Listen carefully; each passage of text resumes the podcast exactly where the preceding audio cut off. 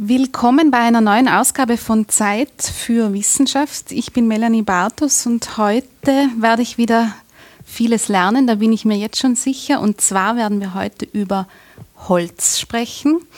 Holz ist das Thema der heutigen Sendung. Ähm, dazu darf ich zu Gast sein am Institut für Konstruktion und Materialwissenschaften, genauer gesagt im Arbeitsbereich Holzbau und zwar bei Professor Michael Flach, der beide Bereiche, die ich jetzt genannt habe, leitet. Herr Flach, herzlich willkommen bei Zeit für Wissenschaft. Ja, guten Morgen, ich freue mich, dass Sie da sind. Schön. Herr Flach, vor einigen Wochen habe ich einen Vortrag von Ihnen gehört, in dem es um den, wie Sie sagen, faszinierenden Baustoff Holz ging.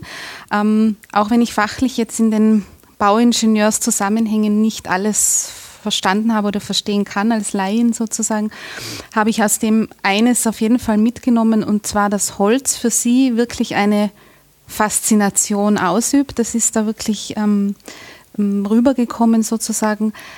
Da wäre jetzt zum Einstieg meine ganz banale Frage, warum? Ich glaube, dass Holz für uns alle faszinierend ist. Es ist ja praktisch ein, ein kultureller Lebensbegleiter seit, seit der Geschichte der Menschheit von der Seite sind wir einfach geimpft durch das Holz, durch den Bezug zum Wald, Bezug zu unserem Lebensumfeld mit Bäumen, mit dem Holz. Und wenn man dann mehr in die Technik reingeht, dann sieht man, dass Holz doch ein Potenzial hat, das unerschöpflich ist, das sehr kreativ sein kann, das sehr angenehm ist und vor allem in den heutigen Zeiten natürlich ähm, sehr viel Sinn macht, mit Holz zu arbeiten, weil einfach dieses Potenzial auch für unsere Zukunft sehr wichtig ist. Und darum kann man sagen, das ist eine Leidenschaft, die sich aus der kulturellen Geschichte des Holzes und auch meiner persönlichen Geschichte entwickelt hat. Und äh, ich stehe nach wie vor zum Holz und bin bei weitem noch nicht am Ende über meine Faszination fürs Holz und was man mit Holz alles machen kann. Mhm. Und Ihre wissenschaftliche Annäherung jetzt an, an, an Holz, wie kann man sich die vorstellen? Ja, ich muss davor sagen, ich habe natürlich angefangen, konstruktiv mit Holz zu arbeiten. Mhm. Ich habe angefangen, mit Holz zu basteln und dann vielleicht auch sagen, lebensnahe Utensilien zu, zu bauen, selber zu schnitzen, wie Badewannen, Waschbecken und so weiter. Also Sachen, die man selber machen kann, um das Holz einmal besser kennenzulernen, aber schon in meiner Rolle als Ingenieur und habe dann das Holz als Element für den konstruktiven Ingenieurbau verwendet, war also erst, erst einmal in der Konstruktion mhm. praxisnah und dann kam ab 2002 die Wissenschaft hinzu. Und da öffnet sich dann ein neuer Raum, weil man da sich ja Gedanken machen muss, was hinter dem Holz noch steckt. Was kann man mit dem Holz in Zukunft entwickeln? Was sind die Anwendungsmöglichkeiten?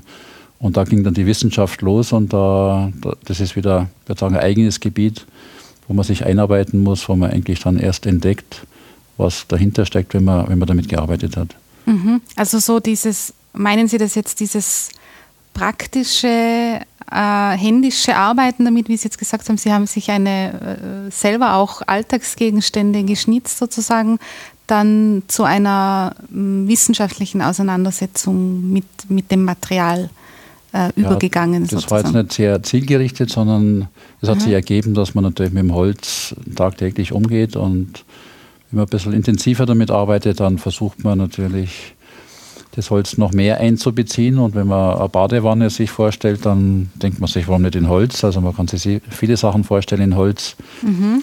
Und wenn man plant, dann denkt man sich auch oft, ist das in Holz möglich? Und ich kann ja, mit einem gewissen Stolz sagen, bisher war es eigentlich immer möglich, die Anfragen, die wir hatten, auch verrückte Anfragen zum Teil, mit Holz dann umzusetzen. Also Projekte, die eigentlich nicht unbedingt in Holz angedacht waren, waren in Holz möglich. Und ich bin überzeugt, man kann sehr viel mit Holz machen, auch wenn ich natürlich im Laufe der Zeit auch sehr viele Mischkonstruktionen gebaut habe, also mit anderen Baustoffen. Das war auch wichtig war ein wichtiger Punkt meiner Ausbildung, dass ich nicht gleich mit Holz angefangen habe, sondern erst über Beton- und Stahlkonstruktionen den Ingenieurbau gelernt habe mhm. und dann gewusst habe, wie kann man die gut verbinden und das war auch ein wichtiger Einstieg, um, um ich würde sagen, nicht nur integristisch über Holz dann nachzudenken, sondern andere Sachen mit einzubeziehen. Also Sie haben mit Beton und Stahl äh, sozusagen begonnen. Hat es ja. irgendeinen einen Moment oder ein spezielles, äh, einen speziellen Anlass gegeben, dass Sie dann zu äh, Holz übergegangen sind, schwerpunktmäßig? Es war ein bisschen geplant. Also ich ja. wusste, während meinem Studium wusste ich, dass Holzbau faszinierend ist und dass ich da landen werde. Ich hatte aber dann die Gelegenheit, ein Aufbaustudium zu machen, um Spannbeton, Stahlbeton zu lernen. Und ich habe das dann einfach konsequent einmal fünf Jahre lang ähm, praktiziert.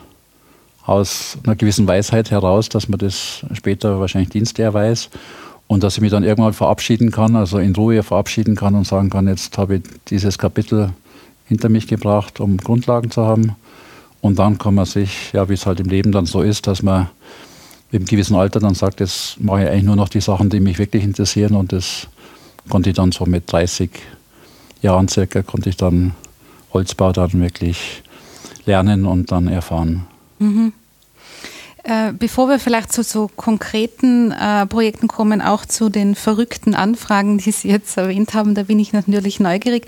Könnten Sie versuchen, so, so für einen Laien zu schildern, ähm, was das Material Holz ähm, für Eigenschaften mitbringt, die es so, ähm, wie Sie sagen, vielfältig einsetzbar macht, ähm, die ihm so viel Potenzial verleihen für verschiedenste Anwendungen?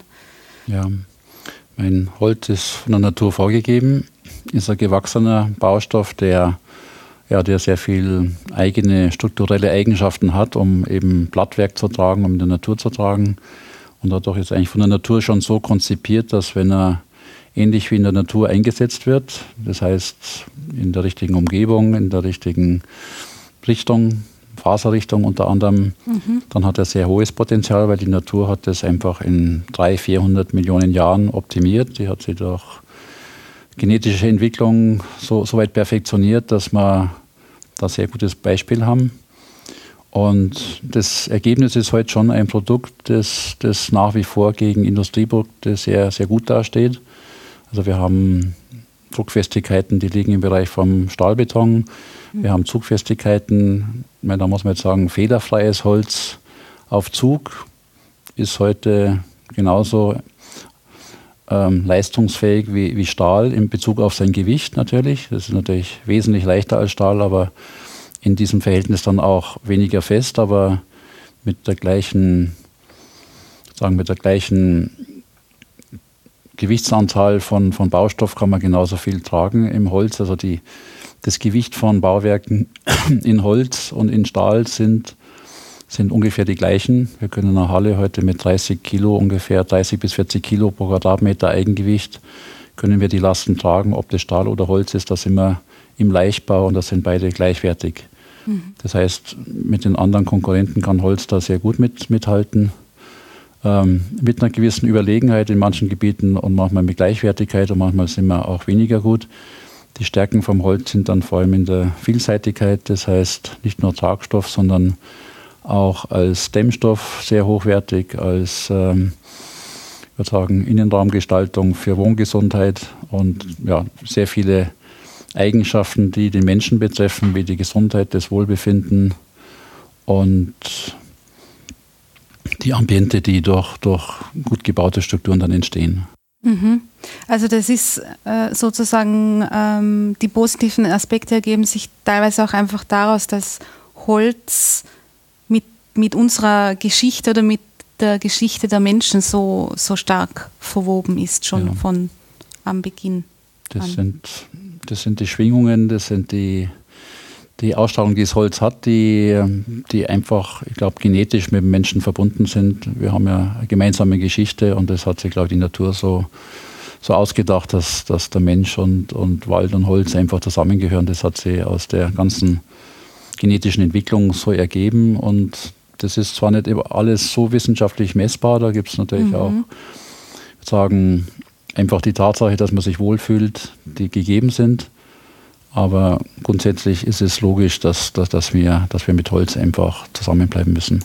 Ja, also da sind Sie überzeugt, dass das, dass das also dass nicht nur der, der, das Material positive Eigenschaften hat, sondern dass es für den Menschen, wenn man das jetzt so banal formulieren müsste, einfach auch gut ist. Ich glaube, das ist von der Natur so vorgegeben. Ja. Und was wir derzeit machen, das ist auch unser Problem, dass wir uns ein bisschen von diesen, ich würde sagen, Naturverbundheiten entfernen. Wir experimentieren jetzt mit neuen Baustoffen und neuen Lebensweisen, sehr viel Elektronik, sehr viel Magnetstrahlungen, Handystrahlungen und so weiter. Ich glaube, dass, dass das auf lange Sicht uns dann doch entfernen wird von, von der Natur und das hat dann auch wieder genetische Auswirkungen auf unsere zukünftigen Generationen. Also ich bin überzeugt, dass, dass sich der Mensch als, als Lebewesen dann auch in Gefahr begibt, dass er sich dann von der Natur sagen, wieder entfernt und dann kann es auch genetische Irrwege geben. Also ich glaube, es gibt heute Anzeichen, was die Gesundheit, das Wohlbefinden angeht, dass wir doch darüber nachdenken müssen, wo unsere Ursprünge sind und dass wir diesen Bezug zur Natur auch weiterhin pflegen müssen und trotz der Versuchungen, die uns die modernen, würde sagen, wissenschaftlichen Möglichkeiten geben, mhm. dass wir doch aufpassen müssen, dass wir nicht zu sehr, zu sehr entfernen von, von dieser Natur. Mhm. Ich habe in der Vorbereitung auf das Gespräch ein, eine, eine schöne Formulierung gefunden ähm, auf Ihrer Homepage. Da haben Sie den Baum äh, als Designmeister und Architekt der Natur ähm, bezeichnet, beziehungsweise ist es so mhm. formuliert. Ähm, also das heißt, Sie nehmen sich äh, das auch zum Vorbild, was, was der Baum, um, den, um der ja das Holz äh, liefert, mit sich bringt ja, sozusagen. Ja. Ja, ich glaube, das ist, glaube ich, für jeden nachvollziehbar, wenn wir heute in den Wald gehen und uns einmal Bäume ansehen, ganz bewusst nochmal ansehen. Mhm. Da entdecken wir eigentlich schon, ich würde sagen, totale Harmonie, Ausgewogenheit, Leichtigkeit, also alles, was uns die Natur mit ihren Strukturen da bieten kann. Und als Tragwerksplaner sehen wir dann, dass, wenn wir jetzt die gebauten Bauwerke ansehen, die wir selber ingenieursmäßig dann da entwickeln können oder architekturmäßig entwickeln können, dass die Natur uns doch äh, um Strecken voraus ist, dass hier Harmonie und Ausgewogenheit und vor allem der Einsatz von der Ressource hier gegenüber dem vom Menschen gebauten Strukturen weit überlegen ist. Und das muss man mit einem gewissen Respekt einfach für die Natur auch anerkennen und man kann dem nacheifern, man kann versuchen, diese, dieses Vorbild dann zu übernehmen in unseren Möglichkeiten mhm. natürlich.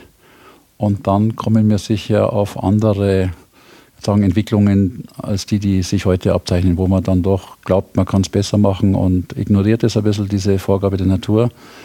Und es gibt ein ganz einfaches Beispiel, wenn wir heute sehen, wie Bäume wachsen. Das sind ja Strukturen, die, die lebendig sind und die sich ja laufend optimieren. Das heißt, der Baum wächst nach einem ganz wichtigen Grundprinzip, das ist die Natur, das ist das, die Frage der Ressourcenschonung. Ressourcenschonung heißt einfach, dass die Natur nur so viel Materie einbauen wird in ihre Strukturen, wie sie wirklich braucht, also nicht zu viel, minimale Strukturen. Äh, natürlich dann eingepackt in eine Form, die auch wieder Minimalstrukturen erlauben. Das sind dann diese harmonischen, organischen Strukturen, und wenn man zum Beispiel Verästelungen sich anschaut oder mal Spannungsberechnungen durchführt, dann, dann, wir, dann stellen wir mit, mit doch Erstaunen fest, dass die Natur Formen entwickelt, wenn man die nachrechnet, dass da äh, absolute Ausgewogenheit der Oberflächenspannung stattfindet. Also es mhm. gibt keine Spitzenspannungen und das hat dann zum Beispiel beim Ermüdungsverhalten von Strukturen den großen Vorteil, dass diese Strukturen wesentlich höher belastbar sind. Also man, man kann das testen an nachgebauten Stahlteilen zum Beispiel, wenn man diese Formen dann übernimmt. Bei gleichem Materialeinsatz kann es sein, dass wir 30, 40 Mal höhere Dauerlasten aufnehmen können. Einfach weil Millimeter genau die von der Natur gegebene Form dann doch um das einiges besser ist. Und das müssen wir anerkennen und, und zur Kenntnis nehmen. Und ich glaube, das soll ein Ingenieur und Architekten auch, auch animieren, dass er sich da ein Beispiel nimmt. Mhm. Also Sie meinen jetzt, dass das wie, wie der Baum einfach wächst? Ähm, das ist jetzt nicht, das, ist, das sind keine Zufälligkeiten, sondern da ist, balanciert er sich selber. Das macht die aus. Natur so. Die Natur, die, die optimiert natürlich genetisch. Ich meine, mhm. die braucht viel Zeit, aber was dann rauskommt, ist dann perfekt. Also sie, das sind keine zufälligen Strukturen, aber wir sehen auch, dass es da keine Einheitslösung gibt. Jeder Baum hat seine eigene Form. Mhm. Das liegt auch daran, dass jeder Baum natürlich woanders gewachsen ist, andere Lichtverhältnisse hat, Klimaverhältnisse, ähm, auch Ereignisse in seinem Leben werden das mitbestimmen. Aber sie sucht immer die Perfektion. Und vielleicht ein Grundsatz, den ich jetzt hier besonders herausheben möchte, der uns heute in der Gesellschaft fehlt, das ist die Ressourcenschonung. Das heißt, wir müssen angemessen, bescheiden mit Ressourcen umgehen. Wir haben ja heute verschiedene Probleme, Klimawandel, wir haben ein Ressourcenproblem heute. Wir, wir verwenden oder wir beuten sehr stark die Ressourcen aus und es führt dazu, dass sie irgendwann mal endlich sind, beziehungsweise von uns auch endlich gemacht werden. Das heißt, Ressourcen werden dann verwandelt. Ähm, da muss man dann kritisch sagen, leider sehr viel auch in Müll oder in Produkte, die dann irgendwann mal nicht mehr verwendbar sind. Und ähm, da müssen wir aufpassen, dass wir uns dann praktisch nicht das eigene Wasser weggraben, dass wir die Ressourcen auch respektvoll so, so behandeln, dass wir nur so viel verwenden, wie wir wirklich brauchen und in einer Art und Weise, dass wir sie wieder verwenden können. Meine, diese Prinzipien sind bekannt. Lifecycle Analysis oder Recycling sind Begriffe dazu. Aber die Natur macht es in einer Perfektion vor, die, die zeigt, dass die Natur in der Lage ist, die Geschichte über 300, 400 Millionen Jahre weiterzuschreiben. Und wir sehen derzeit, dass unsere Gesellschaft doch, ich würde sagen, eine sehr endliche Entwicklung hat, weil die Entwicklung, die wir gerade nehmen, in Bezug auf die Ressourcen, dann doch zeigt, dass wir mit verschiedenen Ressourcen doch große Probleme bekommen werden, um unsere Lebensgrundlagen weiter zu sichern. Das geht beim Wasser los über über gewisse Grundbaustoffe. Wir wissen es, mit dem Sand gibt es Probleme, mit Zuschlägen gibt es Probleme. Ähm, das führt dann wiederum dazu, dass der Kampf um die Ressource natürlich dann auch marktbedingt ist und auch, würde sagen, Einflusssphären bestimmen, die dazu wieder führen, dass wir, würde sagen, Konfliktherde schaffen. Da geht's, das sehen wir ja tagtäglich, dass doch sehr viel um die, die Absicherung von Ressourcen geht und und das führt dann doch, wenn eine Verknappung stattfindet, zu Konflikten und dann auch zu kriegerischen Auseinandersetzungen. Und die beschäftigen uns ja doch mehr denn je. Wenn wir sehen, dass wir seit dem letzten Weltkrieg doch heute Flüchtlingsprobleme haben, die mhm. wir noch nie gekannt haben. Und das sind auch Ergebnisse, die hängen mit unserer Lebensgrundlage, das heißt den Ressourcen, ob das jetzt Land ist oder Wasser ist oder Energie, die hängen damit alle zusammen. Und darum können wir die nicht ignorieren. Ja, also wenn mit ihrer Arbeit, das ist, äh, das kann man jetzt nicht nur sagen, dass sie einfach, ähm, wie, wie wir schon gesagt haben, sich fast, fast eine, da, das Material eine Faszination für sie ausübt, sondern da ähm, sehen sie sich schon auch in einem gesellschaftspolitisch, gesellschaftlich relevanten Gebiet, in dem sie da ja, tätig sind. Ja, absolut. Also ja. ich sehe mich jetzt nicht als Forscher, der ja, zum einen vielleicht in die Schublade arbeitet, wie es doch oft passiert. Mhm um sich zu beschäftigen. Das ist vielleicht das letzte Ziel, das wir als Forscher haben sollten. Wir müssen uns aber auch Gedanken machen, ob das, was wir forschen, in einem gesellschaftlichen Zusammenhang steht. Das heißt, mhm. bringt das für unsere Zukunft eine Absicherung oder bringt das für die Zukunft eine Gefahr auf lange Sicht gesehen? Und da, da müssen wir aufpassen. Es gibt Entwicklungen, die, die hochtechnisch sind, die wissenschaftlich sicher sehr wertvoll sind die dann aber vielleicht Rückwirkungen haben, die wir uns gar nicht vorstellen können. Das wissen wir von den Physikern, das geht von der Atombombe bis zu, zu Waffenentwicklungen. Ähm, wir müssen uns Gedanken machen, wo, wo setzen wir unsere wissenschaftlichen Mittel ein, in welche Richtung. Und ich glaube, wir, wir müssen uns heute schon um die Lebensgrundlagen Gedanken machen, weil das das primäre Ziel ist. Und da meine ich jetzt vor allem auch den Klimaschutz. Also Klimaschutz. Mhm der hängt ja doch als gewisses Amoklesschwert über uns, das wissen wir alle.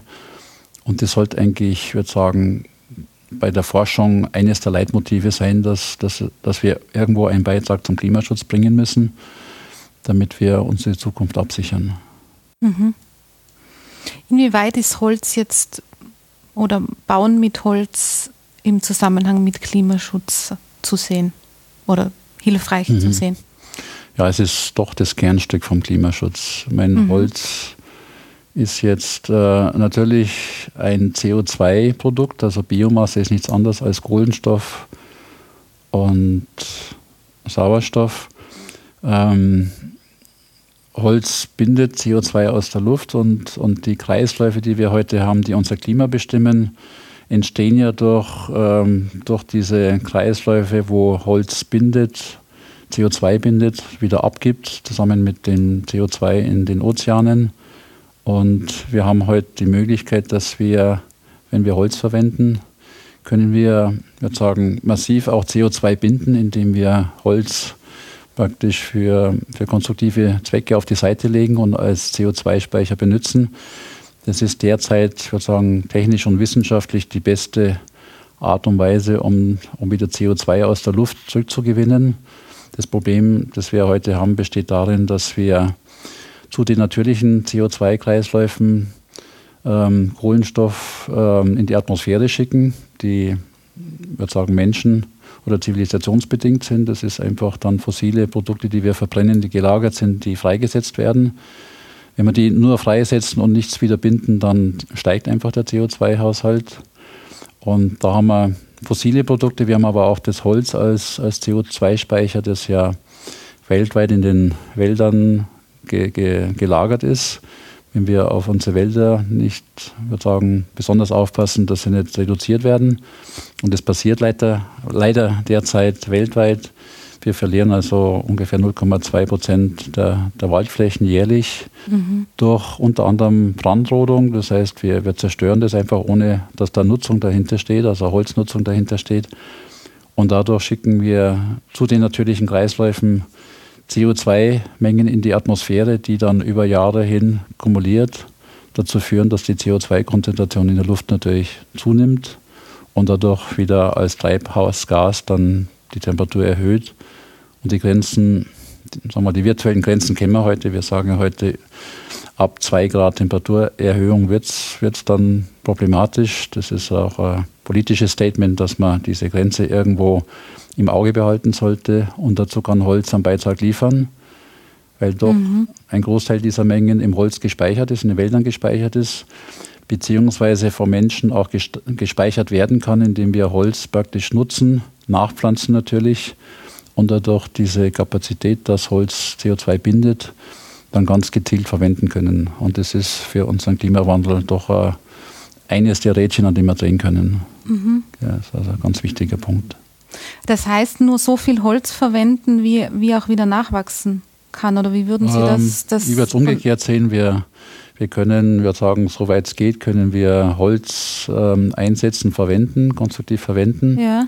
Und wir müssen dafür sorgen, dass wir mindestens so viel wieder nachpflanzen, wie wir verwenden. Ähm, die Erfahrung zeigt heute, dass in Ländern, wo sehr viel Holz verwendet wird, mhm. auch äh, ökologischer, ökonomischer Kreislauf entsteht wo wir dann über die Wertschöpfung Mittel schaffen, um wieder nachzupflanzen. Das heißt, die Wälder sind gesund, sind gepflegt, werden nachgepflanzt in den Ländern, wo Holz genutzt wird, weil es einfach einen Wert hat. Das, ist, das, das hängt mit unserer Marktwirtschaft zusammen, dass nur dort, wo, wo Wert entsteht, dann auch investiert wird. Und das funktioniert sehr gut in den Ländern, wo die Holzwirtschaft dann auch einen starken Stand hat. Das ist in Europa der Fall, besonders in Österreich, in Tirol natürlich.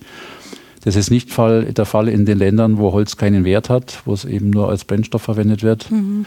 Da entstehen auch keine Mittel, um dann den Wald wirklich zu pflegen, wie wir das sehen. Also es gibt Länder, gerade um Afrika herum, gerade um Madagaskar herum, die haben, die haben inzwischen 80 Prozent ihrer Waldflächen zum Teil verloren und stehen heute vor, vor einem Scherbenhaufen, weil der, der Boden, der wird erodiert, der, der, der verschwindet praktisch durch Überschwemmungen vor ihren Augen und, und führt dazu, dass, dass ähm, würde sagen, ein, ein, ein, ein Wert, der, der ihnen gegeben wurde, dann mit der Zeit verschwindet und natürlich dann auch zum Klimawandel beiträgt.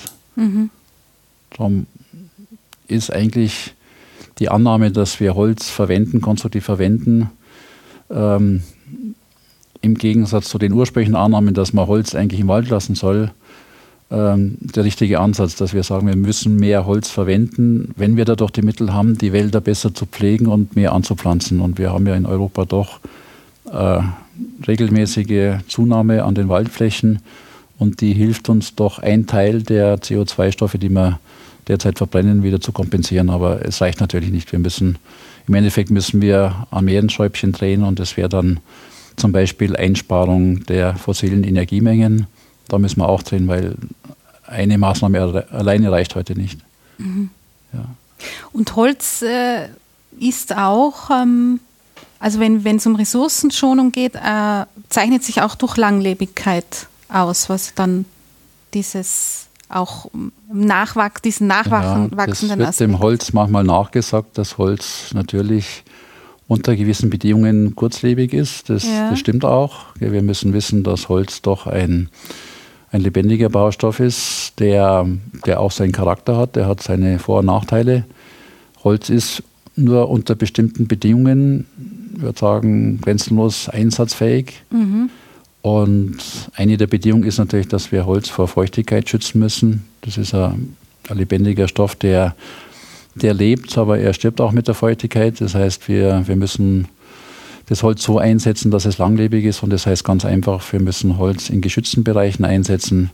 Wir wissen, dass Holzmöbel zum Beispiel, solange sie in einem geschützten Raum sind, endlos halten. Es gibt ja Möbel, die tausend Jahre alt sind und die werden sicher auch nochmal tausend Jahre weiterhin dauern, wenn wir auf die ein bisschen aufpassen.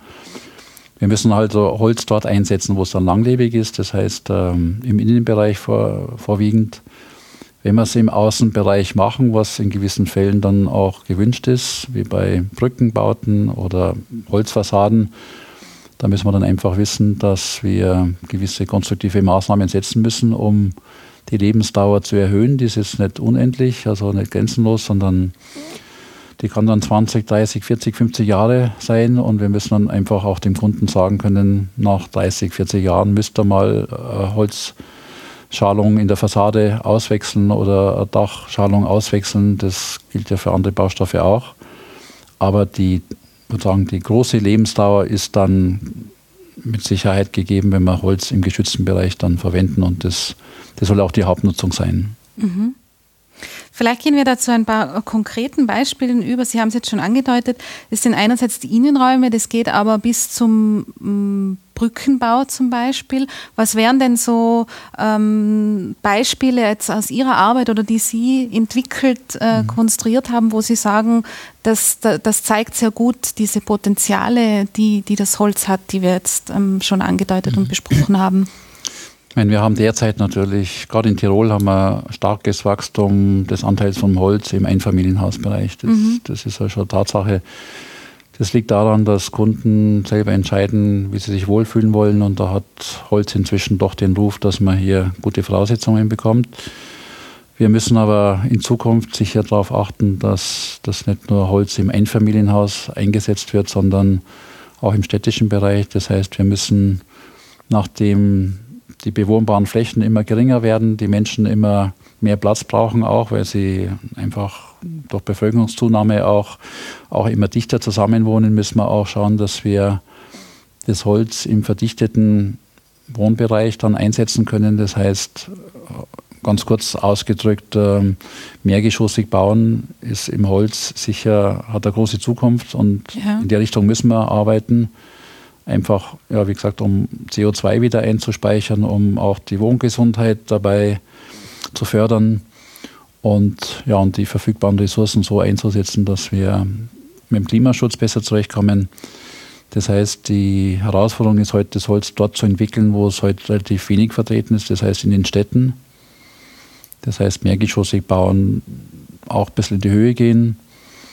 Und da ist das, das Potenzial sehr hoch. Gell. Wir haben hier noch sehr viel zu tun. Da ist, derzeit liegt der Stand irgendwo bei, bei 5% Holzanteil. Mhm. Da können wir sicher, mein 100% werden wir nie erreichen, sollten wir auch nicht erreichen, aber wir können hier, nach oben ist noch sehr viel Luft, dass wir hier was, was machen können, um diese Ressource dann sinnvoll einzusetzen. Gell. Zum Wohl der Bewohner, zum, zum Wohl auch unseres Klimas. Das gehört zu unseren Verpflichtungen irgendwo dazu. Äh, ist es jetzt so zu verstehen, dass Sie ähm, ähm, hier sozusagen erforschen, ähm, wie Holz verarbeitet werden kann, welche Konstruktionen zum Beispiel für so mehrgeschossige Bauten ähm, erforderlich sind? Oder planen Sie sowas konkret auch in der, in der Umsetzung dann? Mhm. Oder beides? Ja, es ist etwas beides. Das heißt, wenn wir sagen wir, neue Grenzen festlegen, ja. äh, man muss das dann sagen, von der Planung her mal durchchecken, wo da die Probleme liegen. Also wenn wir, wenn wir doch sehr hoch bauen wollen, dann haben wir doch große, starke Lasten. Da müssen wir dann überlegen, wie gehen wir mit diesen Lasten um. Das ist ja doch ein anderes Problem als beim Einfamilienhaus. Ähm, da gibt es einfach konstruktive Maßnahmen, das sind dann die Geheimnisse der guten Ingenieurbauer, zu wissen, wie man so ein Mehrgeschoss erbaut, dass eben Schwachpunkte wie zum Beispiel der Querdruck auf Holz, wie wir es vom Blockhausbauer kennen, äh, vermeiden können. Also es gibt einfach Bauweisen, die wir hier dann entwickeln müssen, andere Bauweisen. Und da hat zum Beispiel ein neues Produkt, das ja so neu ist es gar nicht mehr, vor 20, 30 Jahren ist es entstanden, die massive Holzplatte, Holzbrett, also Brettsperrholz, ähm, hat hier neue Möglichkeiten aufgetan. Wir können heute praktisch mit massiven Holzelementen, die sehr formstabil sind und große Lasten tragen können, können wir, können wir solche Herausforderungen dann annehmen. Das heißt, wir haben da ein neues Produkt, das auch, würde sagen, im Laufe der Jahre dann noch ergänzt werden muss durch ein gewisses, gewisses Know-how, was jetzt zum Beispiel Vermittlungsmitteltechnik angeht. Wie verbindet man die zusammen? Wie können wir die möglichst rasch und möglichst effizient dann mit Systemverbindern zum Beispiel zusammenfügen? Die ganze Fügetechnik ist ein wichtiges Thema. Mhm. Aber was vor allem im mehrgeschossigen Holzbau oder Hochbau auf uns zukommt, ist dann die, diese vielseitigen Anforderungen an Festigkeit, Dauerhaftigkeit, Schallschutz, Brandschutz sind also ganz delikate Themen. Ja. Und da muss man, ich würde sagen, auf allen Gebieten weiterentwickeln. Da reicht es nicht aus, dass wir nur die Festigkeit erhöhen oder dass wir Techniken entwickeln, Produkte entwickeln, die höhere Lasten aufnehmen können. Wir müssen uns Gedanken machen über den Brandschutz unter anderem. Da geht es auch darum, dass wir die Brandschutznormen weiterentwickeln müssen. Das passiert derzeit. Und darum ist das, eine, ich würde sagen, eine sehr komplexe Entwicklungsarbeit, die betrifft einerseits wissenschaftliche Entwicklung oder Grundlagen für neue Produkte, neue Systeme. Auf der anderen Seite heißt es dann neue oder Anpassung der Normen, Überzeugung vom Bauherrn und dann auch die praktische Erfahrung mit den Firmen, wie baut man sowas ein, wie lernen die mit solchen Produkten umzugehen, ohne dass das Mehrkosten verursacht, dass sie sich ja, logistisch schon von der ganzen Fertigungstechnik her weiterentwickeln. Das ist doch ein Entwicklungsprozess. Wir wissen bei vielen Sachen, wie sie gehen, aber wir müssen dann, wir müssen ja doch dann schauen, dass die Entwicklung in der Praxis mitzieht, dass neue Maschinen entstehen, neue Verfahren, äh, neue Montagetechniken. Das ist einfach, ich würde sagen, ein kultureller Wandel, der, der muss auf allen Ebenen dann, dann mitwachsen. Und darum ist es, ich würde sagen, eine Mischung aus Wissenschaft, Konstruktion, Erfahrung, vor allem mhm. Vertrauen. Also was dann die Norm angeht, da ist sehr viel Vertrauen mit im Spiel. Was, was sagen die, die Aufsichtsbehörden dazu, dass wir plötzlich zehn Geschosse haben? Wie, wie können wir das nachweisen? Da geht dann sehr viel ja, über Erfahrung und Vertrauen dann. Mhm. Also doch ein komplexes Konstrukt, um hier weiterzukommen. Aber das führt dann dazu, dass wir uns doch entwickeln und wenn das gelingt, dann dann kommen wir doch, doch sehr schnell voran mit der ja. Zeit. Verstehe ich Sie da richtig jetzt auch insgesamt, dass Holz Eigenschaften hat oder mit sich bringt, die, die noch gar nicht in ihrer Gesamtheit verstanden oder erfasst mhm. sind? Kann man noch, gibt es bei Holz für Sie noch was Neues zu lernen? Ja, Holz ist doch ein, ein Baustoff, der sehr hohe Kapazitäten hat. Das ist, wie gesagt, von der Natur, ein, ein von der Natur geschaffenes Meisterwerk mhm. der allgemein den Wissenschaftlern noch in vielen Gebieten unbekannt ist. Manche Sachen verstehen wir auch noch nicht, wie, wie schafft es ein Baum, ein 100 Meter hoher Baum, dass er das Wasser 100 Meter hoch mhm. pumpt, ohne dass da irgendwelche elektrische Pumpen da mitarbeiten. Also das ganze, die ganze organische Funktion ist, ist noch ein ziemliches Geheimnis. Und was wir auch sagen müssen heute, Holz ist ein sehr vielseitiger Stoff, ich sage jetzt ganz bewusst nicht Baustoff, sondern Stoff, mhm. der sehr vielseitig eingesetzt, eingesetzt werden kann. Er ist ja auch sehr weit gerade als, als Brennstoff oder als Heizstoff in Pellets oder Biomasse Verbrennung dann mit einbezogen worden. Also da hat er auch gewisse Qualitäten, aber da müssen wir wieder sehr vorsichtig umgehen. Wir verwenden Holz sehr stark bei der Papierindustrie. Ja. Wir haben einen sehr starken Druck oder wir haben ein sehr starkes Potenzial was Holzchemie angeht. Wir, wir stehen heute vor der Aufgabe, dass wir sehr viel Erdölprodukte ersetzen müssen durch organische Produkte, die CO2 speichern und nicht verbrauchen. Und wir werden in Zukunft sicher sehr viel mehr, ich würde sagen, Holz einsetzen dort, wo Plastik, Kunststoff heute einen sehr hohen Anteil haben, weil wir einfach Erdölprodukte in Zukunft ersetzen müssen, weil es doch, Erdöl ist auch eine endliche Ressource, vor allem wir dürfen sie eigentlich gar nicht mehr weiter verbrennen aus, aufgrund des Klimaschutzes. Und darum entstehen da noch Anwendungsgebiete, wo noch sehr viel zu erforschen ist und wo auch die, die chemischen Eigenschaften von Holz für Anwendungen, die, ich würde sagen, die auch in neue Bereiche vordringen, noch ziemlich unbekannt sind. Mhm. Haben Sie so ein Herzensprojekt, wo Sie mit Holz etwas umgesetzt haben, was, was Ihnen speziell in Erinnerung geblieben ist oder woran Sie sehr viel auch vielleicht von den Eigenschaften ja. äh, ähm, des Holzes profitiert mhm. haben, den verschiedenen? Ja, ich meine, es gibt natürlich Projekte, da schlägt das Herz einfach höher, wenn man sie mhm. entwickelt und dann vor allem gesehen und erlebt hat. Und das Schöne, wenn man sozusagen Tagewerksplaner ist, dass man Sachen baut, die kann man dann für den Rest seines Lebens dann immer wieder anschauen. Und ja. wenn man keine Fehler macht, dann sind die sehr dauerhaft. Also bisher kann ich auf Holz klopfen, dass alle Bauwerke noch stehen und, und schadenslos das auch, auch überstanden haben alles. Also ja. ich bin zuversichtlich, dass das auch weiterhin so sein ist. Und wenn man dann ein Bauwerk, wo man doch dann viel Energie und Aufwand und Überlegungen reingesteckt hat, oder würde auch sagen, Liebe reingesteckt hat, mhm. Wenn man die dann sieht und immer wieder erleben kann, dann ist das was Besonderes. Und um konkret zu werden, handelt es sich zum Beispiel um ein persönliches Baumhaus, also ein Haus, wo ich dann selber Urlaub mache oder mit Studenten ähm, Workshops veranstalte. Ja. Wenn man in so einem Haus ist und das dann sieht und Vorsicht hat und auf sich einwirken lässt, dann, ja, dann klopft das Herz einfach höher und, und, und man spürt dann schon diese Verbundenheit zu seinem Werk, aber auch die Verbundenheit zum Holz. Mhm. Und für mich ist einfach eine Baumstruktur, eine räumliche Baumstruktur, das räumliche Erleben des Raumes. Das ist auch ein rundes Haus, das ist wieder ein ganz anderes Phänomen. Da, da kommen wir mal vom flächigen Decken weg, Denken weg, auch vom, würde sagen, von dem zweidimensionalen Bildschirmdenken. Wir, wir, wir, wir verlieren ja heute das räumliche Denken fast, weil wir eigentlich nur noch auf irgendwelche Bildschirme schauen, wo man dann gar nicht mehr wissen, was aus unseren Augenwinkeln heraus noch passiert. Und wenn man dann ich würde sagen, in organischen Formen ist in runden Formen. Also ich habe ein rundes Baumhaus. Mhm. Dann ist einfach die ganze Denke, das ganze Erlebnis ist, ist ein anderes und es geht schon auf die Emotionen dann. Das ist dann, wenn man sich die Zeit nimmt, das dann zu genießen und sich dann entspannt, dann kann man sagen, das Holz hat schon was in sich, aber man muss es natürlich auch in Szene setzen. Also wir müssen es reicht nicht aus, dass wir Holz in irgendeiner Form irgendwie an den Mann bringen und sagen, Holz ist gut und das reicht, sondern wir müssen uns überlegen, wie können wir es inszenieren. Und da brauchen wir ja bloß in den Wald mal zu gehen.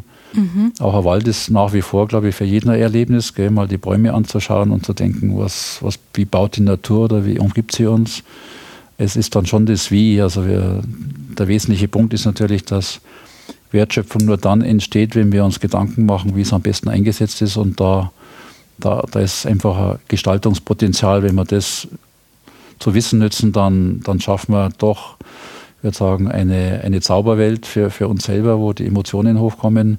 Wenn wir es ganz banal einsetzen, wie Holz doch sehr oft eingesetzt wird als, als Palette oder als, als Platte oder als irgendwas, dann, dann ist das doch was Banales und dann, ja, dann, dann sind die Emotionen einfach, einfach weg. Und ich versuche das Holz nach wie vor dort zu verwenden, wo die Emotionen mit im Spiel sind. Und das sind aber eher seltene Punkte. Also wenn ich mich heute ein bisschen umschaue, dann sind wir doch von Bauwerken umgeben. Da ist das Holz irgendwo ja, gekapselt, versteckt oder banal verwendet. Da, mhm.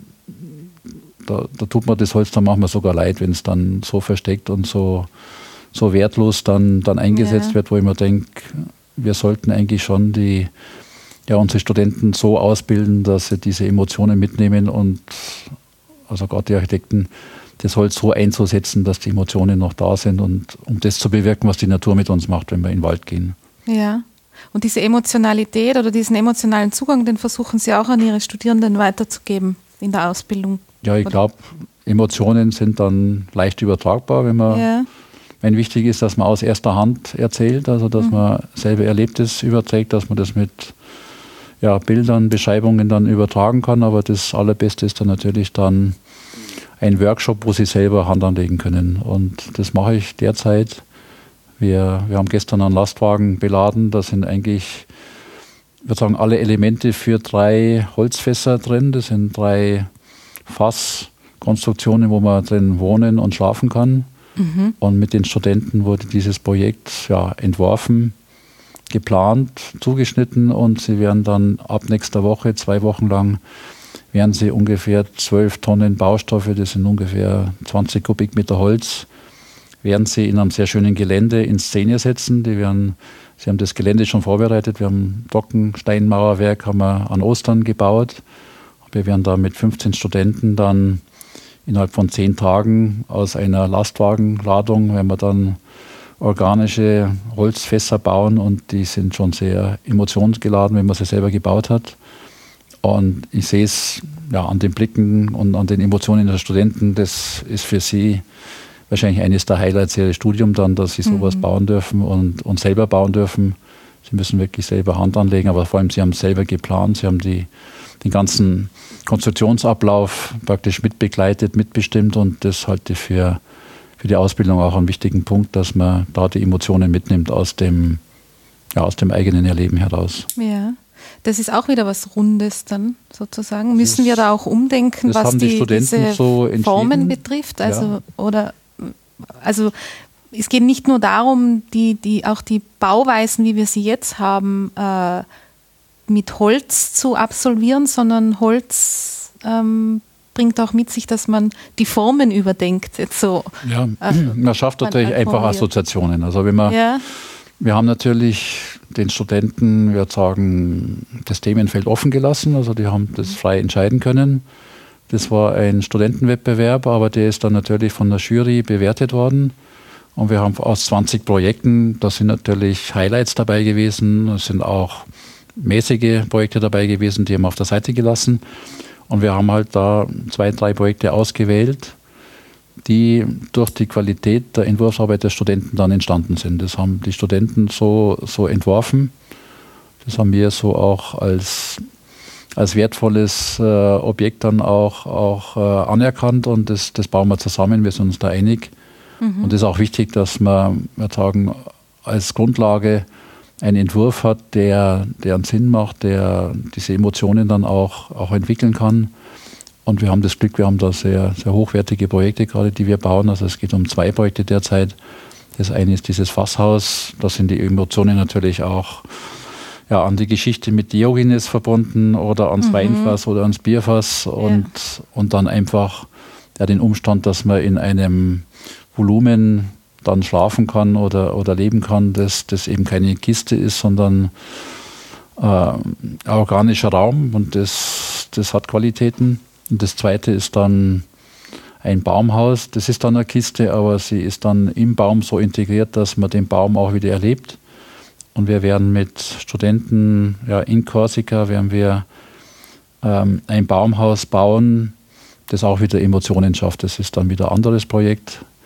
Ähm, das läuft dann auch in der Kooperation mit der Universität in Korte in Korsika, wo die Universität Innsbruck jetzt im September einen Kooperationsvertrag unterschreiben wird, dass wir sagen, zwei Gebirgsregionen, die auch vom Klimaschutz betroffen sind, die auch viele Naturschönheiten haben, die auch sehr viel Holz und Wald haben, gemeinsam dann Forschung und Entwicklung betreiben in der Kooperation zwischen Tirol und Korsika und das ist auch wieder sehr vielversprechend, dass man sich hier austauschen kann. Mhm. Äh, sowohl diese Fässer, die Sie jetzt angedeutet haben, als auch das Baumhaus, auch das, was Sie sich selbst schon gebaut haben, das sind bewohnbare Räume, wo man sich aufhalten kann, wo man leben kann sozusagen? Oder wie, also, wie groß sind die oder wie kann man sich das vorstellen? absolut realitätsbezogen. Also die, ja. sind so, die sind so geplant, dass man, dass man sich da wohlfühlen kann. Das ist ein ganz normales, das Baumhaus ist ein 100 Quadratmeter Baumhaus mit allen Funktionen. Das ist also wirklich. 100 Quadratmeter. 100 Quadratmeter, das sind 1 zu 1 Projekte. Ja. Also sind keine reduzierte Projekte oder nur Ausschnitte aus irgendeinem Projekt, sondern das sind wirklich vollwertige Konstruktionen, die funktionsfähig sind und dann eben auch erlebbar sind. Also man soll ja realitätsnahe Projekte, die dann auch vielleicht reproduzierbar sind, die dann kopiert werden können oder weiterentwickelt können, entwickeln, damit hier auch ein ganz konkreter Bezug entsteht. Und natürlich müssen diese Projekte auch wirtschaftlich durchkalkuliert sein. Wir wissen, was die kosten, was die für einen Arbeitsaufwand mit sich bringen, was die für CO2-Mengen einsparen oder, oder speichern. Also wir müssen da ganz konkrete Fakten schaffen und, und darum sind solche Projekte immer eins zu eins Projekte, äh, um, ja, um, um, den Bezug zur Realität dann auch zu wahren. Mhm. Würden Sie sagen, dass Holz auch in, in Bereichen einsetzbar ist? Ähm, mir ist jetzt dieses, ähm, dieses Beispiel, das Sie ganz am Anfang verwendet äh, haben, äh, dass Sie sich eine Badewanne oder ein, und ein Waschbecken aus Holz gemacht haben. Dann haben Sie gemeint, das ist äh, Feuchtigkeit ist was, was für Holz nicht so gut ist. Wie, wie kann man sich das äh, vorstellen? Dieses Beispiel ja. hat mich jetzt irgendwie nicht mehr losgelassen. Ja, ich meine, da gibt es keine sagen wir, festen Klischees. Also ja. Eine Holzbadewanne, wenn man, wenn man sich das Leben von so einer Badewanne mal genau ansieht, dann, dann sieht man, dass die, diese Holzbadewanne doch 98 Prozent der Zeit im Trocknen liegt, mhm, dann mal kurzzeitig ja. befeuchtet wird das Wasser wieder abläuft, dann wieder Luft umspült ist. Äh, trotz der Feuchtigkeit ist die Lebensdauer fast unendlich. Also der geht, die schaut nach wie vor wie neu aus, hat auch übrigens keine grauen Ränder. Ich muss ja nicht eigentlich putzen, weil einfach der, der Schmutz dort nicht äh, haften bleibt. Mhm. Und von der Seite her ist diese, ja, ist ein gewisser Mythos, dass man sagt, Holz und Feuchtigkeit schließen sich aus. Wir müssen einfach dafür sorgen, dass wenn, wenn einmal Feuchtigkeit eintritt, dass es sehr schnell wieder ähm, aus dem Holz sich entfernen kann oder gar nicht erst ins Holz eindringt. Das Holz hat auch eine gewisse Trägheit. Also ein Holz, das ich mal kurz in den Regen stelle oder kurz feucht mache, ist noch nicht sagen wir, durch Feuchtigkeit durchdrängt, sondern äh, braucht schon eine lange Zeit, um, um dann wirklich sie aufzunehmen. Und das ist jetzt einmal so ein, ja, so ein grenzwertiges Projekt, wo man sagen kann, Holz und Feuchtigkeit mhm.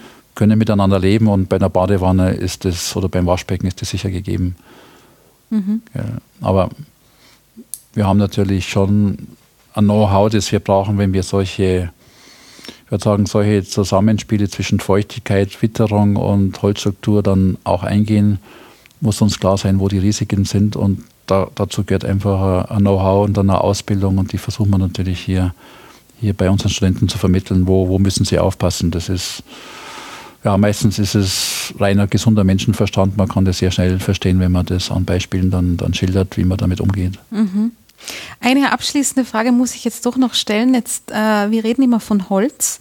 Jetzt gibt es ja sehr, äh, wie die Na Vielfalt der Natur, die wir jetzt ja schon oft angesprochen haben, gibt es ja sehr viele verschiedene Arten von Holz. Wie, wie, wie ist das? Wie gehen Sie mit dem um? Weil Sie haben ja, Holz ist das eine, aber Sie haben ja eine breite Bandbreite an Holz, mhm. äh, was weiß ich, Buche, Eiche, ja, ja, Was, was, was einem da jetzt so alles einfällt. Ja, Sie sprechen da jetzt einen, einen wichtigen Punkt an. Ja. Man kann jetzt Holz nicht äh, als eine Kategorie sehen, sondern als ein weites Anwendungsfeld. Äh, wir haben da jetzt verschiedene Phänomene, die uns natürlich beschäftigen. Das eine ist natürlich Klimawandel, führt dazu, dass das Holz in seiner natürlichen Umgebung diesen Klimawandel auch ja, unterworfen ist und entsprechende, entsprechende Veränderungen stattfinden. Wir stellen heute fest, dass zum Beispiel durch die Erhöhung der, der Klimatemperaturen die Bäume sich verändern müssen. Also jede Baumart hat ihr Gleichgewicht in der, in der Klimazone. Wenn wir heute uns die Bäume ansehen, so wachsen die Baumarten in gewissen Klimazonen, gewissen Höhenlagen, in gewissen Feuchtigkeitsbereichen und wenn man die verändert, dann verändert sich natürlich auch die Holzart.